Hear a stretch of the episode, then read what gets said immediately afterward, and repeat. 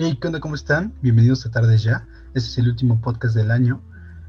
Eh, nada más para decirles que muchísimas gracias por compartir, por tener un año increíble con nosotros, por hacernos parte de sus días, por todo, por escucharnos. Nada, pues espero que les guste este episodio. Eh, compartan, comenten, sean felices. Feliz año nuevo, felices fiestas. Nos vemos el próximo año con más. Y esto es Tardes Ya. Hey, muy buenas a todos, bienvenidos a Tardes Ya. El día de hoy estoy muy emocionado. Está conmigo René. René, ¿cómo andas? ¿Qué onda, bro? Pues bien, aquí ando. Una disculpa por no estar en el episodio anterior, pero pues ya, aquí andamos. Sí, sí, sí. Qué bueno que ya, que ya andamos aquí juntos otra vez. Y el día de hoy estamos muy, muy felices porque nos acompaña Sebastián Farrugia, eh, músico, compositor y productor. Sebas, ¿cómo andas? Bien, bien, al chingazo, ¿verdad? ¿Ustedes? Qué bueno, qué bueno. Todo bien, muchas gracias. aquí andamos. ¿Cómo te ha ido con la cuarentena, Sebas? Buena onda. Puta, ¿qué te digo? Pues bien a eso, ¿eh? La verdad. Nomás hice una chamaca.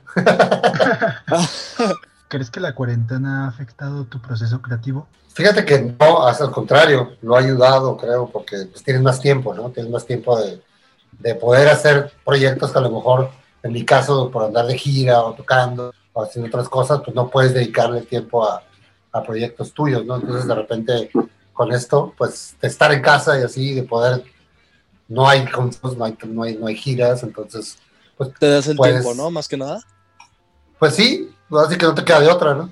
Entonces es mejor invertirlo en algo que, que te deje. Exactamente, exactamente. Sí, componer, yo, yo toco sea, como dijiste ahorita, pues no soy tanto como productor porque sí he producido algunas cosas, pero más bien como mi música, ¿no? Las cosas que yo hago, ¿no? Entonces, pues yo soy baterista, pero también toco la guitarra, me gusta mucho la guitarra y compongo, tengo mis canciones y siempre, siempre las, las dejo como última opción porque estoy, le doy prioridad a lo que hago como baterista, ¿no? o a las bandas, con las bandas con las que toco, si tengo que irme, voy mucho a la Ciudad de México cuando, cuando tengo, pues cuando no está pasando algo como la cuarentena, ¿no? Que hay más conciertos. Pues el México, es un lugar donde siempre tienes que estar, ¿no? Entonces, pues siempre voy allá y entonces no tengo tiempo de estar en casa y, y, de hacer esto, ¿no? Entonces, cuando estoy en casa, pues agarro más la guitarra también y me pongo a terminar rolas que tenía ahí, o sea, y hago mis demos y producciones, pues mías, ¿no? Mi mujer es cantante también, entonces le ayudo a ella también a hacer sus cosas, entonces ahí estamos, aquí tenemos nuestro pequeño estudio en casa, pues aquí nos ah. ponemos a darle, ¿no? Parte, doy clases de batería también y pues ahí me la paso, ¿no? Wow, qué padre. Oye, Muy... Eh, ¿cómo, ¿cómo fue tu primer acercamiento con la música? ¿Cómo dijiste, quiero ser músico? ¿Cómo fue ese primer acercamiento con la música? Ok, pues mi papá era, era, baterista, en paz descanse, ya falleció en el 2009, pero él es, mi papá es de uruguayos, yo vengo de, soy bueno, yo nací en Argentina, pero me crié en, Tijuana desde muy pequeño. Pero mi papá era un, baterista muy conocido en, Sudamérica, primero en Uruguay, tuvo una banda muy conocida en Uruguay que se llamaba Siglo, y después en Argentina una que se llamaba Crucis. Entonces, pues desde chico estuve rodeado de, músicos, ¿no? Entonces, pues es como mi, es como el negocio familiar, ahora sí, ¿no? Entonces, desde chiquito empezaste a tocar la batería o, o no tanto y después dijiste, ah, a ver. Pues haz de cuenta que cuando me subí, pues de tanto ver a mi papá y así, ya, ya identificaba muy fácil como lo que se hacía en la Entonces, desde, que me subí una batería, pues ya como que sabía hacer algún ritmito básico, ¿no? O ya tenía coordinación, o podía seguir una, una canción o algo así, ¿no? Pero no fue como hasta la secundaria o algo así que me empezó como a gustar ya como la música. Ya me gustaba, ¿no? Pero como que empecé como a decir, quiero si estaría chido tener una banda. Y conocí otro, otro en la, secundaria que le gustaba el rock, y éramos los únicos dos rockeros de la secundaria, ¿sabes? Entonces nos juntamos ahí a... De hecho, mi primera, mi primera presentación en público con este amigo que toca la guitarra y yo la batería, y, y tocamos los dos juntos en una asamblea de la escuela, una canción de Los Ángeles del Infierno, imagínate. en una asamblea de, la secundaria a los, 15, 15 14, 15 años. ¿no? Entonces nos encantó también la, la, atención de todas las chicas y todo se, se emocionó, ¿no? Y fue como, wow, creo que esto está chido. la vida de rockstar. Estuvo para la atención, ¿sabes? Sí, sí, sí. No, y la energía, la energía y el nervio, ese, ese nervio, ese nervio, ese nervio que se siente, ¿no? De estar enfrente de un público y nunca lo había hecho más que estar tocando el micrófono. De repente, presentarte ante toda la escuela en una asamblea en la mañana, ya sabes, a las 8 de la mañana, tocando una canción de, de rock que nadie entendía, y aparte, nada más guitarra, o sea, ni siquiera tenía voz ni nada. Como algo siempre, muy... siempre es muy duro, ¿no? La primera presentación. O siempre es el mismo, el mismo nervio. O sea, que sea la, no sé, la milésima vez que te subes a presentar, ¿siempre estés en nervio o qué? Sí, ahí siempre, ¿no? Es parte de, yo creo que cuando se te va eso, ya se fue la pasión y como el, gusto de hacerlo, ¿no? Siempre queda, obviamente hay shows más importantes, foros más importantes, o sea, no sé si le estás abriendo alguna banda importante o... Pero siempre, siempre existe ese nerviosito, sobre todo de que todo salga bien, ¿no? Y de que, de que fluya y, y, pues la energía, ¿no? Se extraña ahorita, por ejemplo, con esto de la pandemia, pues yo extraño esa energía que hay con el público, ¿no? Y con, y con esa sensación de subirte en el escenario y de, de, no saber qué va a pasar, ¿no? Sí, sí, sí. Justo, justo Pero obviamente la primera, pues sí es como, wow. Sí. ¿Cómo, ¿Cómo logras canalizar la energía de miles de personas en un foro y todo, todos están viéndote a ti, a tu banda? ¿Cómo logras canalizar tan, tanta energía en, en, en, ti? O sea, ¿cómo sientes al, al estar allá arriba? ¿Cómo, ¿Cómo, es? Sí, sí, sí. Pues primero conectando con tus, con tus compañeros de banda, ¿no? O sea, como que es un, es un círculo y que tienes que estar ahí súper enfocado en, en, lo que estás haciendo con los demás, ¿no? Y cuando eso está chido, pues como que te despreocupas porque sabes que, que estás ahí conectado y que, va, pues que vas a rockear con todo, ¿no? Entonces, primero eso, ¿no? Como como estando seguro también de lo que tú vas a hacer musicalmente, ¿no? De saber tus, tus partes bien, que estés, que estés, bien, pues, concentrado y, y, pues, más que nada eso, yo creo que tienes que estar como bien, bien conectado. Bien preparado, ¿no? Sí, sí, con, Igual. Con, musicalmente preparado con lo que vas a tocar y con la banda con la que estás, pues, estar bien conectado y, y pues subes con una seguridad de que sabes que la vas a romper, ¿no? Porque sabes que, pues, para eso hay ensayos, ¿no? Y tienes ya un, un, trabajo previo atrás, ¿no? Ahí es como culminar el trabajo de la semana, como dices, futbolísticamente, ¿no? Entonces, es como, yo creo que esta es la manera que yo, yo controlo como esos nervios y esa, por ejemplo, hemos yo he tocado, creo que la cantidad de gente que he tocado es como, cuando le abrimos con Rey Pila a Maroon 5 ahí en el Foro Sol, y había, no sé, 70 mil personas. Entonces no. es también está bien chido ir a un clubcito, tocar para 200 personas que estás bien lleno y los tienes aquí bien cerquita y también es un nervio bien diferente, ¿no? Porque... Es... Igual obviamente son feelings distintos, ¿no? Pero al sí. final del día se siente la energía de Exacto. cuando a la gente le gusta lo tuyo, ¿no? Claro. Y eso claro. es lo que te motiva. En el... Eh, y, y, a veces tenerlos así cerquitas es hasta más, ¿cómo se dice? Pues, Personal. Exacto, y te da hasta un poquito más de nervio porque ven todo, ¿no? Es como que te ven y todo lo que haces y se te cae la baqueta y ahí se dan cuenta de volada, cualquier cosa, ¿no? Y cuando es un foro grande, pues de repente te puedes, no todo el mundo te está viendo, ¿no? Es como más, sí. igual si sales en la pantalla, pues sí, ¿no? Pero si estás en la, en la fila, no sé qué, allá arriba, pues no, no, no se nota tanto. No, no se entera. Así que todo tiene su, todo tiene su magia. Ya, ya, ya. ¿Y, y, y tú siempre quisiste ser, ser músico desde, desde pequeño? O... Te digo que como la secundaria, yo creo que fue cuando, cuando ya empecé a tomarlo un poquito más en serio. De hecho, mi primer trabajo, así como ya que puedo decir en la música, que, que realmente pues fue un trabajo que me contrataron, fue a los 17 años, en, un, en el Hard Rock Café con una banda de, de covers, así que tocaban rolas de Zeppelin y de Pink Floyd, ya sabes, ¿no? Entonces, y ya me pagaban, ¿no? Empecé, también empecé a ganar, fue como, wow, o sea, esto me gusta también, ¿no? Porque, o sea, y ahí dijiste, ah, pues sí me quiero, pues, pues o sea, me gustaría vivir de... de sí, aparte como, como, mi papá era maestro también de batería, entonces, uh -huh. pues, él da, teníamos una escuelita que dábamos clases ahí, entonces ya trabajaba yo también ahí con los alumnos principiantes, entonces ya lo empecé a ver como una carrera también, digo, de hecho, pues dejé la escuela, estaba en la prepa y dije, ¿sabes qué? Pues voy a hacer música, mejor me voy a poner a estudiar música, ¿no? Entonces me puse a estudiar y pues dije, pues a lo que va, de una vez, ¿no? Porque pues para qué pierdo el tiempo estudiando algo que no voy a ejercer, ¿no? Entonces, sí, me, pero, me, pero, vamos a hacer... Mejor meterse de lleno, ¿no? de una vez lo vas a hacer y estás seguro de lo que quieres, pues de una vez pues enfócate en eso y, y échale el tiempo y porque también esto es una carrera que necesitas aprender un chorro de cosas, ¿no? Que, es, que pues, toma tiempo también. Igual como, ¿eh? como todo, ¿no? Sí, sí, es una carrera, es una carrera como si vas a, a estudiar mercadotecnia o no sé lo que sea, ¿no? Por decir una, ¿no? Hay que echarle ganas, pues, no hay otra. Siempre hay más cosas que aprender, ¿no? Nunca dejas de aprender en esta carrera, eso es algo que ahora acabo de, de volver a, digo, siempre lo he sabido, pero ahora que estuve ahí con, con Fobia haciéndolo de la... No sé si saben que estuvimos ahí sí, sí. Eso, pues te das cuenta que, pues, nunca dejas de aprender, porque yo tuve que adaptarme mucho a mi manera de tocar a lo que ellos querían y a lo que el productor quería y, al estilo de, de, del show este, ¿no? Entonces tuve que readaptar muchas cosas de mi manera para poder estar, pues, darles lo que ellos querían, ¿no? Que, que al final se logró y pues súper contento con eso, ¿no? igual siempre es como, a, la hora de estar en una banda, pues siempre hay como, a mí me hubiera gustado de esta forma y a mí así, entonces hay algunos que tienen que adaptarse o al final llegar como a a una idea general, ¿no? Por así decirlo. Sí, sí, sí. No, pues estar en una banda también es un, es un show, no creas. no es fácil. Sí, Muchas mentes creativas.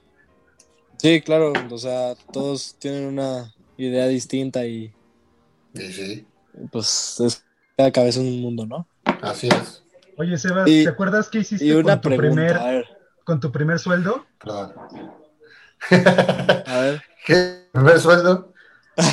no, seguro me fui a comer tacos, güey, así, y me compré cheve, güey. No, la verdad no me acuerdo, pasó mucho tiempo. Le di algo a mi jefa seguramente porque vivía con ella todavía. sí, pues fue a los 17 años, imagínate. Ya, ya pasó un ratito, poquito. pues un ratín. Para acá en Tijuana se acostumbra mucho ir a los tacos después de, se acostumbra mucho ir a los tacos después de, de chambear, pues. Te vas ahí a, a, bajar las chelas con unos buenos tacos acá que son muy buenos. Entonces seguramente me fui a comer tacos. Una buena inversión. para descansar. dicen que los tacos de Tijuana son muy buenos. He escuchado que dicen que son grandes tacos. Sí, la verdad que sí. Acá, acá hay un, pleito entre tacos de Tijuana y los de Mexicali. Los de Mexicali dicen que ellos son los mejores y los de Tijuana, pues nosotros decimos. Entonces, hay memes en Facebook y la madre ah. de, todo ese rollo, ¿no? Entonces, hay muy buenos Mexicali y hay muy buenos tacos en Tijuana, pero sí tienen un poquito de diferencia. Los de Mexicali son más estilo Sonora, y ahí no sé para qué lado y los de acá pues son muy especiales, son de aquí nada más, no hay como, son muy únicos pues. pero sí, cuando vengan para acá si vienen tienen que comer tacos. Deberíamos, tienes que hacer. Una de las cosas que tienes que hacer. sí, hay muchas, muchas, este, cosas que hacer en Tijuana. ¿Y, ¿Y cuál nos podrías decir que fue tu, tu mejor y peor tocada o presentación o no sé, una, anécdota ahí, buena y mala que tengas en el mm. escenario. Pues buena es un chorro, la verdad. Es bastante difícil encontrar una, una sola, pero creo que cuando le abrimos a, Strokes, con, con, con le abrimos a los Strokes en Nueva York, fue un show como medio íntimo, como para dos mil personas, en un, no me acuerdo cómo se llamaba el teatro, pero ese show fue como... ¿no? También la gira con Interpol que tuvimos, que también estuvo muy padre. Imagínate, hicimos una gira de 25 fechas con Interpol por todos Estados Unidos. Entonces, bien, 25 fechas seguidas en diferentes ángulos, atrás del baterista, atrás de acá. Entonces, esos momentos fueron como épicos, ¿no? Sí, sí, claro. Y, y feas, una me acuerdo, otra que se me viene a la mente, yo toqué un tiempo con los Daniels, no sé si se acuerdan de los Daniels. Obviamente, sí, sí, conocen a los Daniels, ¿no? Sí, sí, sí. Tiempo con ellos y una vez en una tocada ahí en un clubcito, se me rompió el parche del bombo, se me rompió el parche del bombo que estaba tocando, era una tocada como íntima también. Y en plena canción, así de que puta, y se hizo un hoyo el parche así total, la batería estaba medio jodida. Y no sé cómo le hice, pero lo que se me ocurrió fue agarrar el bombo y lo volteé en chinga y le pegué al, parche, o sea, el parche de enfrente, porque ya ves que tiene otro parche enfrente, ¿no? Pero a veces el parche de enfrente tiene un hoyito, ¿no? Y es más delgado, no le puedes pegar muy fuerte. Entonces, pues ahí como pude lo volteé y puse el pedal en chinga y seguí tocando, ¿no? Entonces fue como un momento, pero cuando se rompió el parche fue como, madres, ¿no? ¿Qué, vas, qué voy a hacer ahora? ¿no? El pinche lugar, sí, ¿sabes? Esa es una de las que me Lo solucionaste en chinga, ¿no? También. Pues, no, había, no había de otra. Habilidad. No había de otra. O se paraba, ¿sabes? Sí. Esas son cosas que tienes que saber como músico, que el show debe continuar siempre. Claro. Con o sin pero, debe pero, esa sensación, esa sensación es muy horrible. Cuando se te rompe algo y está lleno el lugar y la gente está ahí gritando y fuck. Porque tienes toda la presión, ¿no? ¿Te ha pasado varias veces de que...? Sí, mucha presión. No, pues una vez se me rompió también de la tarola y también tenía otra tarola ahí. Pues, son cosas así que pasan, ¿no? Pues que a veces ya, pues las cosas se rompen, ¿no? Y tienen, por eso siempre están cambiando tus parches y todo eso, ¿no? Pero a veces parece que está bien y de repente, no sé, algo pasa y pues sí se rompen y, pero pues sí, por eso tienes que tener como otra y por eso luego las bandas tienen sus gente de staff que te puede solucionar luego esas cosas, ¿no? Pero a veces si no hay, pues tienes, que hacer, tú rápido, ¿no? Entonces, eso te lo da pues, la experiencia y, y el tocar en todos lados, ¿no? tocar con todo tipo de instrumentos, porque a veces cuando estás de gira vas a un lugar y ahí está la batería, pero resulta que la batería es una... Y dices, sí, aquí hay batería, tú cáele a tocar, y llegas y dices cartones ahí casi, ¿no? entonces, uno le puro, entonces de repente no aguantan las cosas. entonces, como esas son cositas así, pero, pero más que nada, la verdad que me ha traído mucha satisfacción y poder estar en, diferentes escenarios con muchas bandas súper chidas, la verdad que pues es algo muy padre. ¿no? Pues has estado con, pues, supongo que has estado con muchas bandas, ¿no? ¿Ya? Sí, algunas, sí, sí, sí. Las, algunas. las que más relevancia tuvieron en, tu carrera.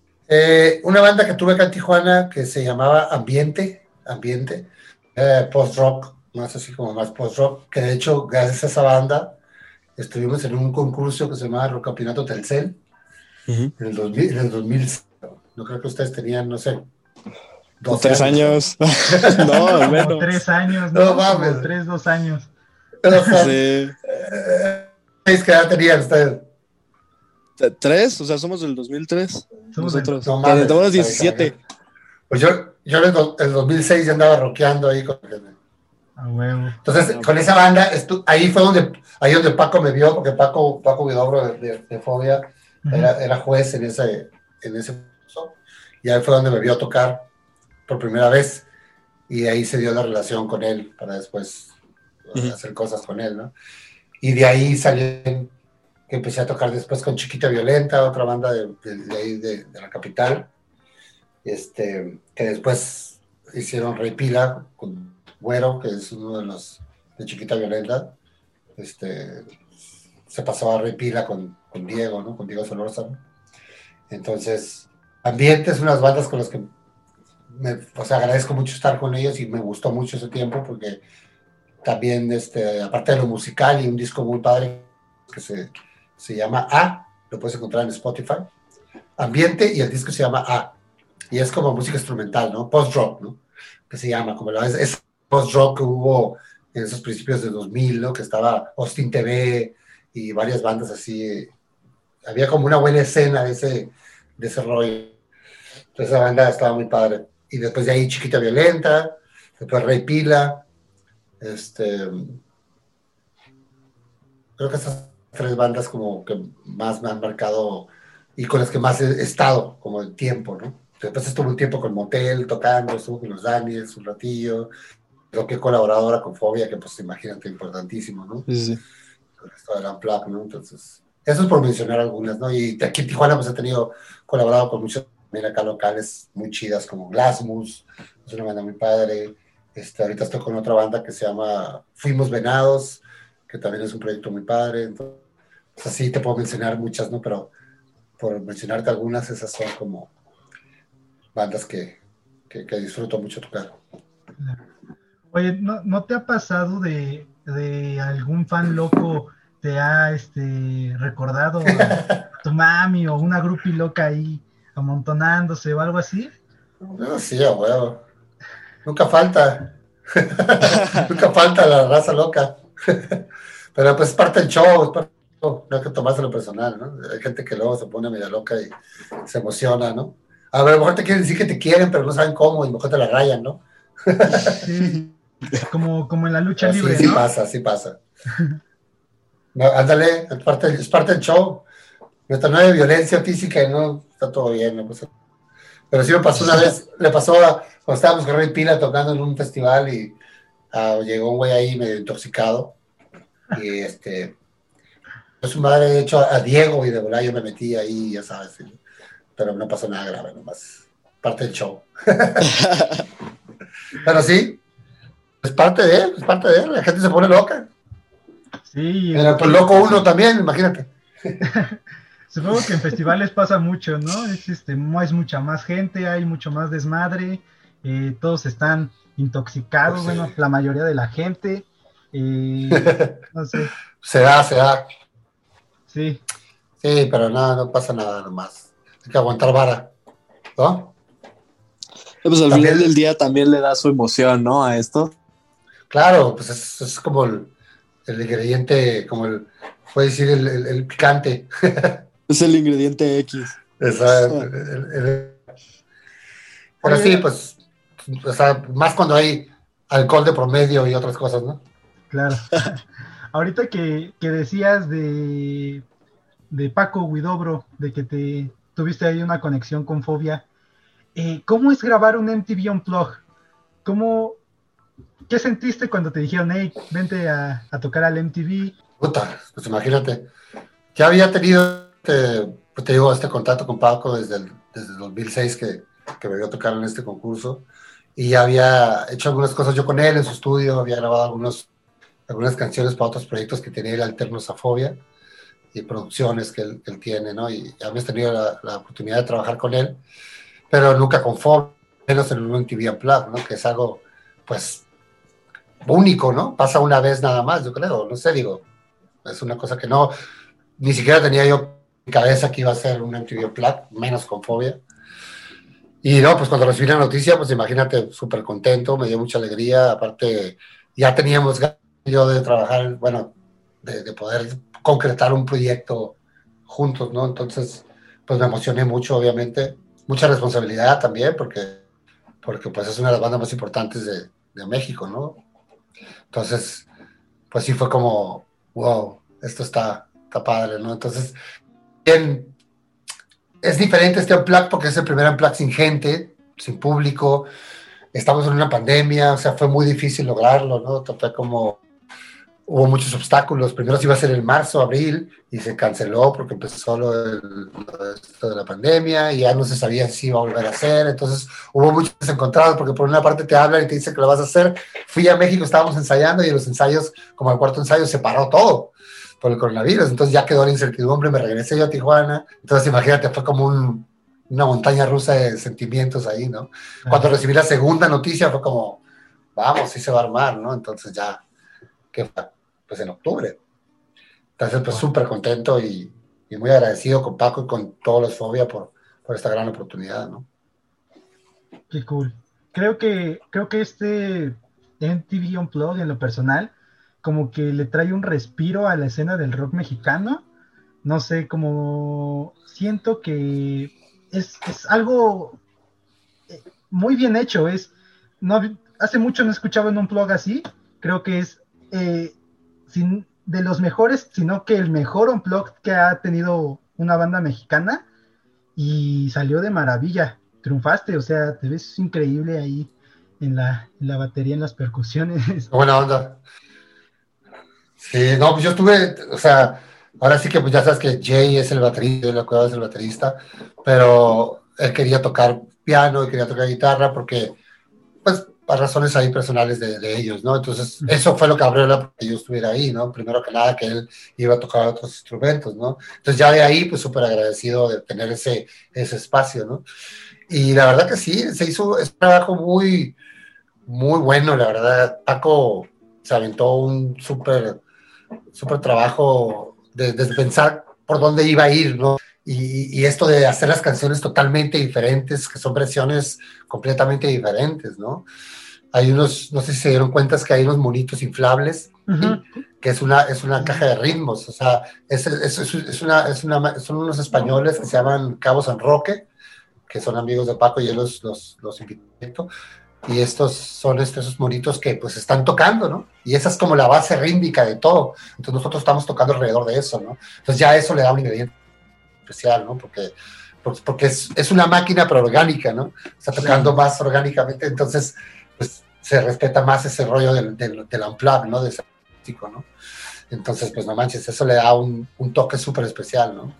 Y aparte, pues todo, todos los musicazos que estuvieron ahí, los cinco de Fobia, más, más estuvimos ahí, que la verdad todos son súper músicos y creo que sí se hizo un gran trabajo, toda la producción, el staff, todo el equipo que se logró y, todo este ingrediente de que fue bien difícil hacerlo, ¿sabes? Y que no hay público y, se pudo usar el escenario, se hizo de otra manera pues, muy diferente porque no hay, por lo mismo que no hay público, pues. Chuck, que es el bajista, él, él diseñó todo el escenario con, otro, con otra gente que trabaja, no recuerdo el nombre ahorita, o sea, todo fue muy, muy bien organizado, muy bien pensado y, la verdad que es un... Qué bueno que lo digan y que les gustó a ustedes. A mucha gente, por lo que yo he visto, le ha encantado.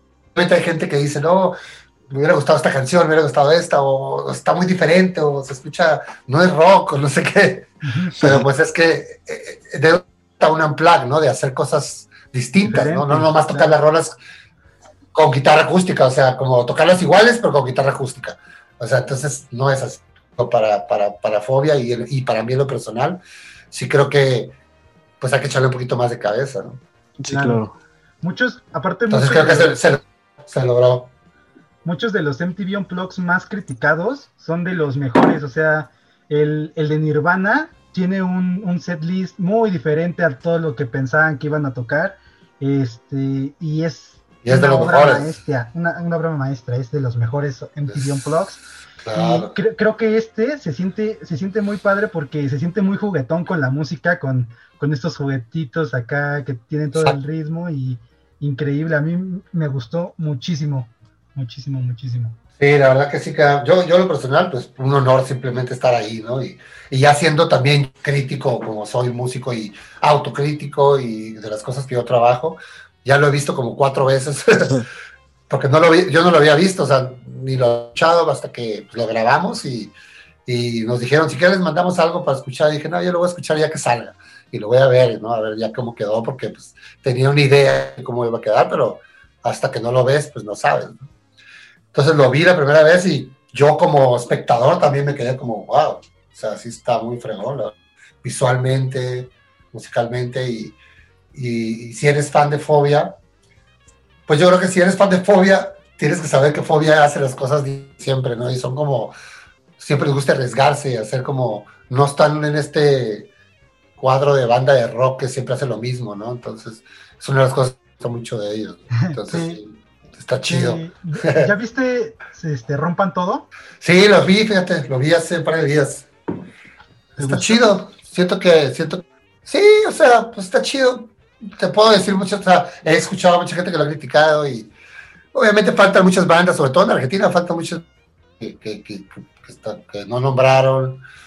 Puedes enfocarte en muchas cosas así, ¿no? aquí en México también, digo, hay cosas que, que dice cierta gente que no concuerdo mucho, pero está chido, digo, no sé, yo tampoco me he puesto, necesitaría verlo una, vez más a lo mejor para, o sea, yo lo disfruté, poco así como fue, lo puse un domingo a verlo ahí y la verdad lo disfruté, pero si te pones a criticar hay muchas cosas que puedes criticar, obviamente, ¿no? Creo. Claro. En mi manera de ver, ¿no? Sí. Pero no voy a decir, no voy a decir ninguna. ¿Crees que la escena... Pero sí, faltan bandas, faltan bandas. Sí, sí, sí. ¿Crees que la escena mexicana de... O, sea, sí, ahí te va, te voy a decir otra cosa, te voy a decir otra cosa. Perdón que te interrumpa. Creo que está muy, mainstream, Ya, sí, sí, Que de repente está muy mainstream, ya sabes. Entonces hay, cosas que de abajo, que, pasaron abajo, que de repente no están nombradas y como que fueron finales también, ¿no? Eso podría ser como mi crítica constructiva, ya sabes.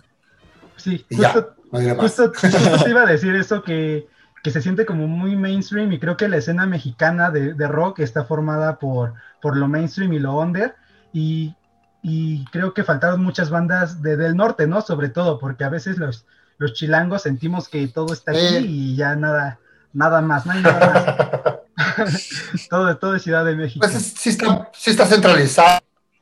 Sí está muy centralizado el rock en México, ¿no? de repente, pero si te fijas, hubo una ola de, esta ola de bandas de Monterrey a principios de los 2000 que, que arrasó, ¿no? Jumbo, Plastilina Mosh, este, División eh, Minúscula. Surdoc y todas esas bandas que, exactamente, que fueron como una ola que vino como a refrescar también el rock en México, ¿no? De alguna manera, porque estaba un poquito, eh, eran las bandas grandes nada más en México, las pues, que todos, Caifanes, Café Tacuba, las que conocemos todos, y como que no había bandas de, otros, de otras ciudades, ¿no?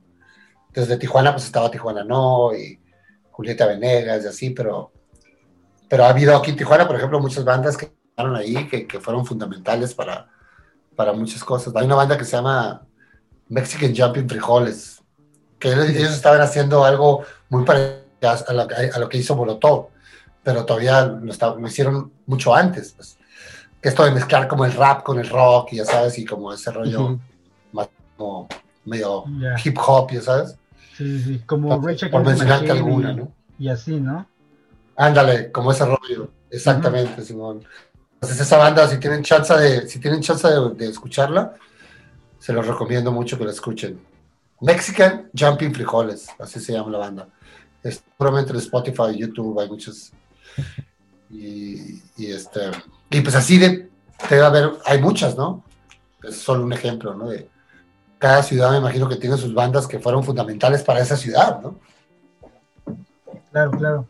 ¿Cómo sientes la escena del rock tijuanense? Aquí siempre ha habido un chorro de bandas y siempre está activo, o sea, salen bandas. Lo que pasa es que aquí en Tijuana pues no hay, no hay este, pues no hay industria, ¿no? Que te, no hay, dice, o sea, si no sales de aquí de Tijuana, pues no, no, sales de ser una banda local chida que te sigue, pues toda la gente o lo que sea, pero no, no cuatro veces al mes aquí en Tijuana, es como está muy, es, el mismo público, pues. Entonces, o te tienes que ir a Los Ángeles, o te tienes que ir a, México para poder como, digo, ahora con las redes y todo esto, pues te puedes dar a conocer más fácil, ¿no? Pero, pero si quieres, una banda creo que siempre en vivo es donde te das cuenta de lo que es y lo que trae, ¿no? Y tienes que presentarte lugares y como pasar ciertos filtros, ¿no? Entonces es inevitable que tienes que pasar por la Ciudad de México a tocar a ciertos lugares, ¿no? Entonces no todas las bandas luego se han a dar ese paso, ¿no? O no los dejan la novia, o no los dejan los... no sé, ¿no? Pasa mucho, ¿no? Pero, aquí en Tijuana siempre ha habido bandas increíbles. Siempre hay, siempre están saliendo y, y hay una buena escena. Ahorita pues está parado todo, ¿no? Con este rollo, ¿no? Pero, pero hay varios lugarcitos. Hay un lugar que se llama Touch, como bigote, Mustache Bar, que es allí, es un lugar chiquito que es como un patio de una casa tipo, pero ahí toca todo mundo de las bandas de aquí en Tijuana y vienen Los Ángeles y todas las bandas que andan girando por Estados Unidos que llegan a San Diego, por ejemplo, se brincan para acá y tocan en este lugarcito y te encuentras con un, un chorro súper interesantes, ¿no? Entonces hay ese tipo de, de, cosas, ¿no? Que como estamos tan cerca de los gringos, pues de repente se brincan bandas que vienen de Los Ángeles o y que pues traen una onda pues súper padre y las puedes ver ahí, ¿no? Entonces pues está, chido eso, ¿no? Por mencionarte alguna de las cosas, ¿no? ¿Qué pasa acá en el rancho? En provincia, como dicen, como dicen en provincia. Los de arriba. Eh, pues ahí está el mapa, ¿no? Ahora sí que arriba el norte. Arriba del norte. Pero sí, está padre, está padre porque ves, hay mucha, o sea, mucha variedad también estilos, ya sabes, porque, o sea, hay de todo, hay bandas de reggae, hay bandas de ska, hay bandas de, digo, ¿qué les voy a decir a ustedes? También en México hay, hay todo, ¿no? Pero, pero Tijuana tiene algo muy especial porque, te digo, esta, esta cercanía con Estados Unidos y con todo este rollo de, los, de no sé, los, los y la, la, vida nocturna, ya sabes, y todo este rollo así como muy... Hay mucho, arte mucho arte aquí también, entonces eh, hay tiene unos ingredientes especiales, pues ya sabes que lo hace como un poquito diferente a, a otros lugares, ¿no? Como único, ¿no? Esto de la frontera más visitada del mundo. Es como, todo pasa por aquí. Sebas, ¿tú cuál dirías que es un consejo para la gente que quiere, pues, no sé, despegar o empezar a hacer cosas con pues, su banda? ¿Qué ¿Como banda? ¿Como banda o como músico independiente? O... Como... Pues ambas o... Para los chavos, para la chaviza. sí, primero, digo, primero, obviamente, si, si decides, pues, tocar un instrumento, ya sea cualquier instrumento que, que, decidas tocar, pues dedicarle tiempo, ¿no? Dedicarle tiempo antes de salir a tocar, pues dedicarle tiempo en tu cuarto ensayo, estudiando, estudiar. o sea, obviamente hay, hay gente que tiene talento ya saca cosas, hay veces que estás conectado con, no sé, con otras cosas, ¿no? Y de repente eh, ya sabes tocar y sabes hacer cosas y no sabes ni por qué, ni, tengo varios conocidos y amigos, ¿no? Que, que, son así, ¿cómo se puede decir? ¿Cómo es la palabra? Pues que Como se prodigios. Sí, sí, sí, o sea, pero siempre creo que es importante. Sí, sí, sí, o sea, hay gente que lo trae, ¿no? Y, y eso está bien padre, ¿no? También, o sea, pero también siempre se puede, pues, mejorar, ¿no? Y puedes, yo creo que estudiar es una cosa que yo les, dijera que hay que hacer, estudiar, y no nomás estudiar de saber teoría de música, todo, sino, pues, darle a tu instrumento, ¿no? que, que sientas bien con lo que estás haciendo, ¿no?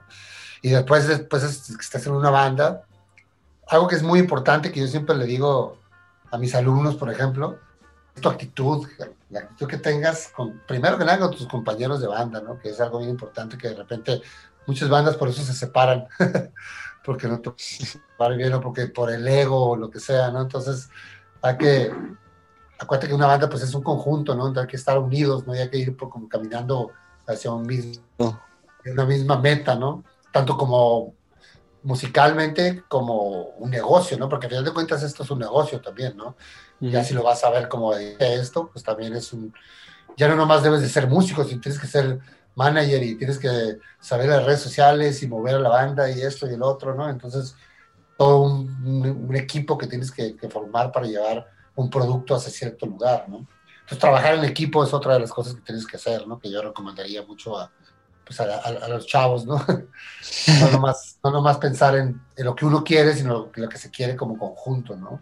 Sí, claro, también ver, quieres, ver, por la, ¿no? Claro, en lo creativo, en lo musical y en lo otro, ¿no? Que es en, a donde se quiere llegar como, pues como proyecto, ¿no? Entonces, algunos de los consejos que Y también hacer, hacer música del corazón también, ¿no? O sea, que realmente tocar algo que, que realmente te guste y que te nazca hacerlo y que no lo hagas nada quieres pegar o algo así, ¿no? Normalmente cuando haces algo así, pues no, no funciona, ¿no? Entonces realmente tú tocar algo que realmente te guste y juntarte con otros chavos que también estén con esa misma, con esa misma visión artística y, musical, ¿no? Entonces eso sería alguno de los consejos que yo le daría a los chavos. Creo que son, son fundamentales para poder este, este, intentar hacer algo en este, en este negocio que no es nada fácil. ¿eh? Sí, no, también es de suerte ver si. Totalmente. Muchas veces, muchas veces es de estar en el lugar correcto, con la gente correcta. Y, en el momento correcto, ¿no? También. Sí, sí, sí, totalmente. Todavía pasan esas cosas de que de repente te ve alguien y, y este, y pues te lleva a otros lugares, ¿no? Te abre ciertas puertas porque te ve en cierto lugar que a lo mejor había tres personas y una de esas personas resulta que es alguien que te puede llevar a ciertos lugares y, y abrir ciertas puertas, como te digo, ¿no? Entonces, Igual por eso es muy importante dar el máximo, ¿no? Siempre. Es, es lo que te iba a decir, siempre tocar, uh, estés tocando para 10 personas, estés tocando para 10 mil, tienes que echar ganas, ¿no? Y estar súper... Por eso te digo de hacer algo realmente con el corazón, ¿no? Tú tienes que darle, nunca sabes quién te está viendo, nunca sabes quién te está escuchando, quién está en el lugar donde estás tocando. Y en una de esas, pues pasan cosas inesperadas, increíbles, ¿no? Sí que es como el, el, boleto fábrica, ¿no? que es de que, pues literal es fuerte, ¿no? Que te... O sea, muchas veces pues también es buscar, buscarle, ¿no? Como, claro. Pues, Eso es... Querer ir subiendo tú poco a poco, pero pues también hay veces que te sale un boleto dorado. así es. Nunca sabes. Increíble, ¿no? Es una lotería este rollo, Sí. Pero sí hay que talacharle, hay que talacharle, eso sin duda hay que talacharle.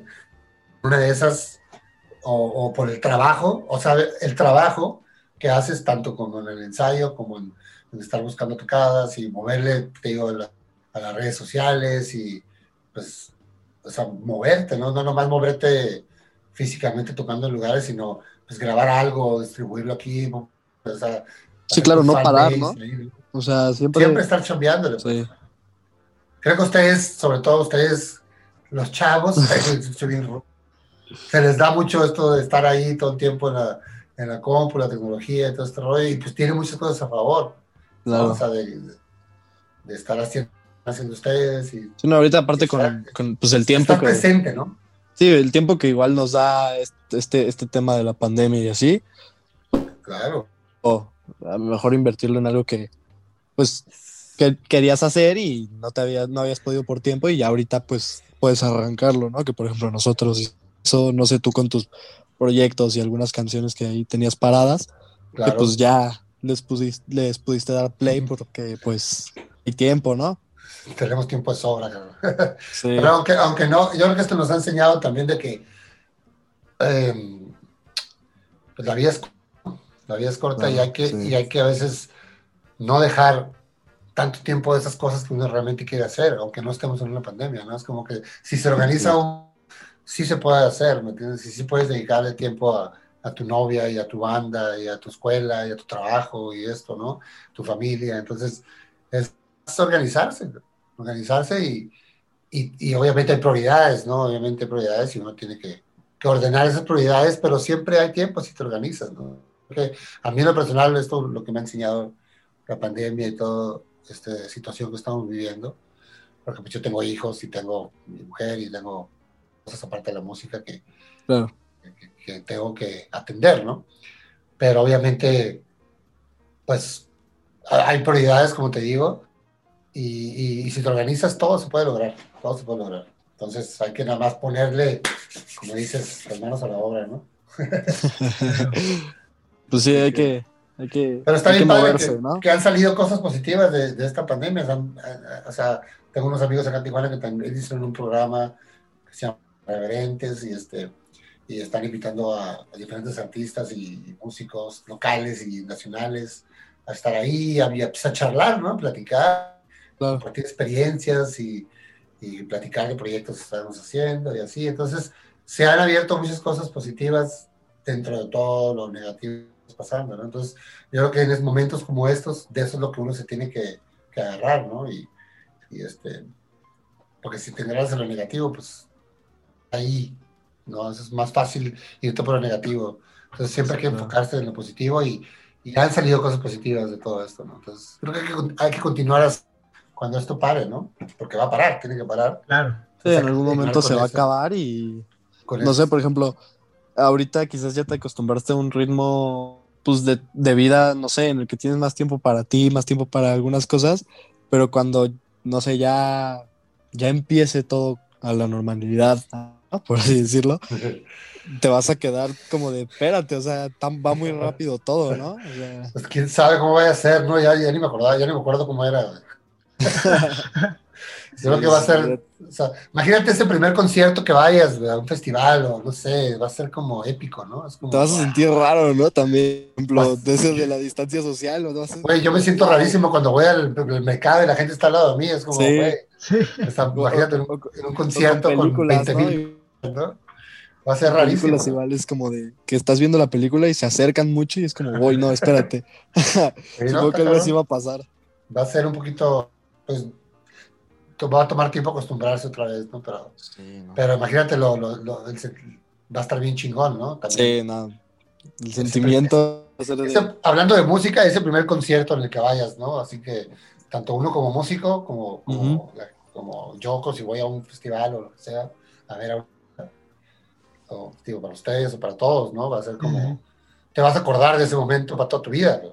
Sí, no, el primero, después de un chingo de tiempo. Porque la gente Yo les tengo una pregunta a ustedes. A ver. Yo tengo una pregunta a ustedes. ¿Cuál sería su si tuvieran, si pudieran escoger, cuál sería la primera banda que fueras a ver a un concierto? Si tú pudieras, ya hay conciertos y tuvieras que escoger una, ¿cuál sería la banda que, fueran a ver ustedes? Una pregunta. Ah. Mm, yo ya la tengo clara. una. yo. No un festival, una banda. Este, a la New York Sky Jazz es este, creo que, no sé si la conozcas, es, es una banda de jazz ska de Nueva York. Eh. Este, tocan increíble en, vivo, tocan, son otro pedo en vivo y creo que esa sería de, de, las, de las bandas que voy a ir a ver luego. luego. Órale. ¿Y tú? Este, pues yo la neta no sé, o sea, tendría que pensarlo mucho, digo, o sea, Está pues, bueno, ¿no? primera, a ver qué. Digo, después de ahí vas a poder ver otro, pero pues nada Claro, más, No, pues, pero Pero así como No que hay sé. que. O sea, te cuenta que tienes, no sé, hay, hay cinco, está cinco bandas favoritas y tuvieras que escoger una, ¿no? Pero bueno, ahí piénsale, luego nos dices. no, no lo había pensado. Buena pregunta. Está bueno, ¿no? Está buena. Sí, ¿Y ¿no? ¿Tú, ¿Tú- tú cuál irías a ver? ¿Qué onda? Ajá. Yo a los Tigres del Norte, güey. Ah, sí. Al MS. Ah, ¿Cómo se llama? A Daddy Yankee, güey. No, este güey ya es viejo, ¿no? Ya, ya ni toca Sí, ese güey, ¿no? Sí, tocas, ¿eh? Sí, sí, sí. De hecho, es de los reggaetoneros chidos. ¿no? De los pioneros, ¿no? Ese güey estaba chido. Sí. No, fíjate que yo, a- me- iba, a- iba a girar Race Against the Machine. Iba a Ajá. hacer gira cuando empezó todo este rollo. Mm. Y ahora que empezaste, hace rato que lo mencionaste, nunca los he visto en vivo. Tuve el privilegio de conocer a Zack de la Rocha en un festival, en un backstage, ahí lo conocí. Wow. Súper tipazo el güey. Pero yo, la neta, fue a ver Race Against the Machine. Eh, Porque quería ver esa gira, porque era de- la gira de. Sí, Ya la del regreso, ¿no? De Zack, ¿no? Zack de nuevo en Rage Against the Machine. Y, y- y y y justo pasa la y fue como, no mames, cabrón. Sí, Entonces, sí, Sí, para mí sería eso. Me quedaría eh, donde, donde continuamos, ahí, donde paramos. Eso sí, quisiera sí. Pero voy a checar esa banda que dices tú, porque la verdad no la he escuchado. La Está- de está- Está muy buena, está muy buena. Tienen este lo voy a escuchar. Mu- muchas canciones muy buenas. ¿Y c- cómo, cómo es girar por, por Estados Unidos? Porque aquí las giras, pues a lo mejor este, son como, mm, no sé, siento que es muy difícil, es muy fácil, bueno, no, no muy fácil, pero es muy diferente hacer una gira en Estados Unidos, hacer una gira en Estados, en- aquí en México, ¿no? Porque en Estados Unidos vas de, de Houston a McAllen y después de, de eso al otro, o sea, ¿cómo es hacer una gira en Estados Unidos? Pues lo chido de Estados Unidos, de hecho es más fácil girar en Estados Unidos porque pues todo es por tierra la mayoría, puedes, puedes andar, o sea, nosotros cuando íbamos Como en un con camión, ¿no? así, y con chiquita viniendo pues una van o lo que sea, lo que tengas, tu- ahora sí para lo que, para lo que te alcance, ¿no? Tienes que rentar alguna van o depende del presupuesto, pero está padre porque, porque pues manejas, puedes manejar para todos lados, empiezas en California, o si empiezas en California, por ejemplo, pues vas tocando San Diego, Los Ángeles, San Francisco, pum, y luego pues te metes para hasta, hasta Seattle, lo que pasa, depende de dónde vayas, pues. Pero está padre porque pues llegas al lugar, desmontas, tocas, te quedas ahí en el cotorreo, te vas al hotel, descansas y es lo mismo, ¿no? Y es como todos los días, está bien padre poder tener ese rollo de, de tocar en un escenario diferente todos los días y manejar y ver el, pues, el camino y conocer lugares. Un road trip con, como un road trip con con- tocadas. con tocadas, cabrón, o sea, imagínate, está bien padre. Y aquí en México, pues puedes girar, por ejemplo, allá, allá en, el, en el sur, del centro de la República, pues que puedes hacer una gira, porque México, Pachuca, Puebla, Hidalgo, esas, o sea, Sí. eh, Querétaro y todo ese rollo. Vas a ir a- al norte, pues tienes que volar. Entonces, Sí, claro. es, es un poquito más complicado, ¿no? De repente puedes hacer como giras por zonas, ¿no? Giritas, giritas, ¿no? Ya sabes. Ujú. Entonces, o, o si eres una banda pues de alto presupuesto, pues sí puedes estar yendo volando y este rollo, ¿no? Pero, pero pues para una banda pues que va empezando o que una girita ahí, pues de repente los costos se van muy arriba, ¿no? Entonces, Sí, claro. está bien padre girar en Estados Unidos por eso, ¿no? Y porque pues aparte hay, hay lugares que, una de las cosas que me gusta mucho girar en Estados Unidos es que es lugar en el que vas, suenas bien, porque hay un ingeniero de casa que sabe hacer su trabajo, que Ujú. conoce el, el- el- equipo del lugar, le da el mantenimiento al lugar, al equipo, ¿no? Digo, muchas bandas, la mayoría, y lo ideal es viajar con tu ingeniero de sonido, ¿no? Pero a veces no tienes o ingeniero o no hay presupuesto o lo que sea, y tienes que viajar nada más la banda. Claro. Y, y, pues una de las cosas chidas es que hay- siempre hay un, un encargado de, en el lugar que por lo regular sabe hacer muy bien su trabajo, ¿no? Entonces te ayuda mucho a, a sonar bien donde te, donde te pares, porque están acostumbrados a recibir bandas de todo tipo, ¿no? Claro. Niños que, que pues eso, se, es- eso están, ¿no? Que ahorita con todo este rollo me he enterado que han cerrado varios, entonces está de la chingada eso. Perdón la palabra, pero Sí, sí, sí. cerrado, Aquí- cerrado aquí te varios, puede decir pues, todo. dependen de eso, ¿no? Sí. Sí, está gacho eso, pues de que hay muchos lugares legendarios que, que son así, tienes que tocar ahí, son como filtros, ¿no? para, para después llegar a otros niveles, ¿no? Sí, claro. Hay muchos lugares. Pues, son parte del proceso. Ahorita cuando están cerrando es como de no más. Y aquí en California cerraron un par de, como tres lugares que eran, eran así como emblemáticos, ¿no? Ojalá después puedan volver a abrir, ¿no? Pero a mí pues, ya están, están parados. Pero sí está muy padre girar, girar, girar es lo mejor, ¿no? Para mí me encanta estar en la, o sea, presentándote en un lugar diferente cada día, ¿no? Claro, haciendo lo que más te gusta, ¿no? Es esa emoción, ¿no? También. Y, sí, carnal. ¿Cómo cuidas tu salud mental en, en las iras?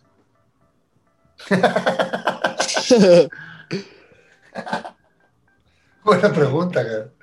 No mames. Eh, durmiendo. Durmiendo lo más que puedas. Comiendo bien. Tomando mucha agua. Sí, supongo que, o bueno, por ejemplo, hace rato nos decías, ¿no? Que, tienes familia. Supongo que pues no siempre te pueden acompañar a, no, pues a esto, ¿no? O no, Vas poca... sí. No, pues tienes que, o sea, tienes que, obviamente eh, es difícil, no es fácil andar de gira y haz de cuenta que con los que vas, vas, si te vas de gira, vives con ellos un mes, ¿no?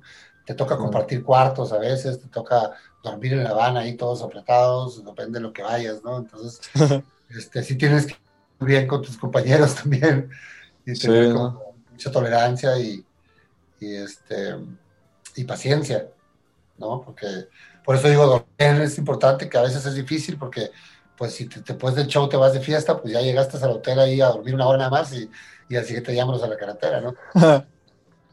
Escoger tus, tus pedas es importante, si te pones pedo todos los días, no sé, todo marcado. Sí, no. Y no rindes, ¿no? Y, y andas así. Entonces, ya sabes. Entonces es importante también ese rollo de... Yo aprendí eso en, las giras, de repente vas de gira y... Uh, Ana, andas con todo, chingón y peda y lo que sea. Y, ya para la segunda semana ya estás, ya me quiero a mi casa, no duermes bien. Porque pues tocan lunes, martes, miércoles, jueves, entonces agarras la fiesta lunes, martes, miércoles, jueves, viernes, sábado, pues no mames, o sea, ya, ya para el siguiente lunes ya estás hecho pedazos. Pues yo, lo, yo lo que empecé a aplicar es pisteaba nada más o tomaba el viernes o el sábado, ¿no?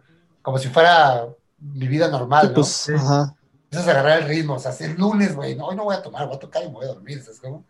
Pero a veces es difícil porque la gente te invita y, y vente para acá y vamos a cotorrearle y esto, ¿no? Entonces, pues de repente... Sí, pues, pues claro, también es, es parte de, ¿no? Pues estás de gira, o sea, es lunes, pero para mí es sábado, ¿no?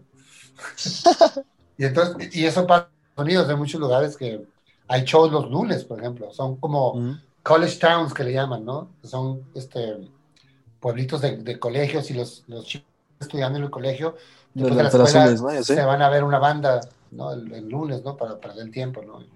Y pasa, piensas tú que no va a haber nadie y el lugar, Y a ellos les encanta la fiesta. Entonces ya sabrás, ¿no? Si está, si está, si está pesadito. Pero divertido. Ah, obvio. Y si estás chavo. También es... Pero sí, un consejo que yo les dijera, un consejo que les diera, uh, si van a elegir escojan bien sus, sus días de fiesta. Escoge bien sus batallas. Administrense, literal. Y, y, tomen un chingo de agua. Pues más que para rendir, ¿no? Sí, carnal, sí, está, está pesado. Sí, está pesado. Te Porque no nomás es la, o sea, la carretera cansa, o sea, ah, cargar el equipo, porque cuando vas de gira, sobre todo en Estados Unidos, si eres una banda, si no tienes staff, pues tienes que cargar tú todo, ¿no? Y si le vas abriendo una banda, tienes que montar, tocar y desmontar en chinga porque sigue la otra banda. Entonces tienes que montar, hacer tu soundcheck, tocar en chinga el escenario, guardarlo y ponerlo en la van y luego ya te puedes ir a, escuchar la otra banda y a tirar par y lo que quieras hacer, ¿no? Pero es un jalezote, pues porque pues sale... Pero también sale en chinga, ¿no? en chinga. Pero Cuando es momento de, de tocar, pues yo estoy, yo, a mí, me encanta eso, lo disfruto mucho y lo extraño. Así que cuando vuelva a suceder, con todo gusto, ahí estaremos. Se podría decir que es una de las cosas que más extrañas de la antigua normalidad. Bueno, sí, girar es, es algo que me gusta mucho, por lo mismo que te decía, estar tocando siempre en un lugar diferente y, y me encanta la carretera y, estar ahí con, con, las personas que estoy tocando y, pues, el cotorreo, ¿no? Entonces sí, pero más que nada tocar, tocar en un lugar diferente cada día. Y este, nada más ya, para acabar, algo que quieras concluir, algo, algo más. No, pues agradecerles a ustedes por, por invitarme aquí a, su espacio. Qué chido que, que, se interesen en uno y en lo que uno hace, que pues, siempre uno lo hace con mucha y que pues es lo que uno, lo que uno se dedica, ¿no? Y está chido que, que pues lo tomen en cuenta y que, que se, que, pues, que se fijen en el trabajo de uno, ¿no? Entonces les agradezco el espacio y pues nada, aquí estamos a la orden. Saludos a todos los que estén ahí viendo, no sé quién lo vaya a ver, pero les mando un abrazo. Al contrario, muchas gracias. un gran cierre de año. Por, por tomarte el tiempo, muchísimas un gran cierre de año de nada, a la orden. Muchas gracias. Es cierto, igual ya, ya se acaba el año. Se acabó el año ya. Que sea un gran 2021 y que, y que vuelvan los shows. Que vuelvan los shows. Que vuelvan los shows. Que volvamos a rockear todos juntos otra vez. Nos veamos, nos veamos por ahí en algún, en algún show, canalitos. Ojalá que sí, ojalá que sí ya. Este, el próximo año ya. Nada más rápido, Sebas, si quieres dar, no sé, tus redes sociales, algo donde te vayan a seguir. Sí, sí, en Instagram, eh, Sebastián Farrugia, arroba Sebastián Farrugia, y tengo una página de Facebook eh, de músico que es Sebastián Farrugia Drummer, Drummer, con doble M, Farrugia Drummer, y son las que más uso, Instagram y esa, Facebook. Eh, ¿Algo, algo más que quieras anunciar? ¿Algún proyecto? ¿Algún proyectito nuevo? Este, ¿Unas canciones? Pues no, ahí échense, échense el, el MTV Plan de Fobia para que los que no le hagan el escuchado. y pues en mis redes sociales siempre estoy poniendo las cosas que estoy haciendo y así, y pues ahí pueden ver los, los proyectos otros que estoy colaborando y los videitos que subo y así de repente. Gracias por, por el espacio y por no, pues muchas gracias por acompañarnos. Muchas gracias. Pues recuerden seguirnos a nosotros en nuestras redes sociales, tardes guion bajo ya, guion bajo. Eh, eh, y Diego. A mí me pueden seguir como guion bajo mango. ¿A ti cómo te pueden seguir, René? R guion bajo pichoto. Y pues muchas gracias, Sebas. Y espero que este episodio les, les haya gustado un chingo. fue tarde.